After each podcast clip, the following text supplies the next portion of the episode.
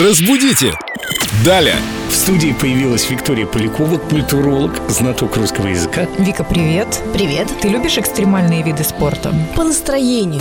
О, уж больно это рискованное предприятие. О, предприятие рискованное, а может ли человек быть рискованным? Или он все-таки рисковый? Хороший вопрос. Очень часто, кстати, в последнее время я тоже слышу, что человек какой-то рискованный. Но лучше и корректнее для русского языка говорить рисковый. То есть человек или что-то одушевленное может быть рисковым, а предприятие, дело или, например, наряд может быть рискованным. Не путаем. А в чем риски наряда, например? Например, очень глубокое декольте.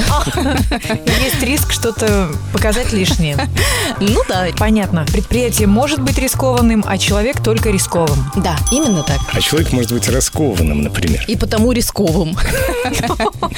А, кстати, напишите о своем самом рискованном поступке в жизни нам в WhatsApp 8911-921-1014. Ну, просто интересно. Хэштег «Рисковые люди». Разбудите! Далее!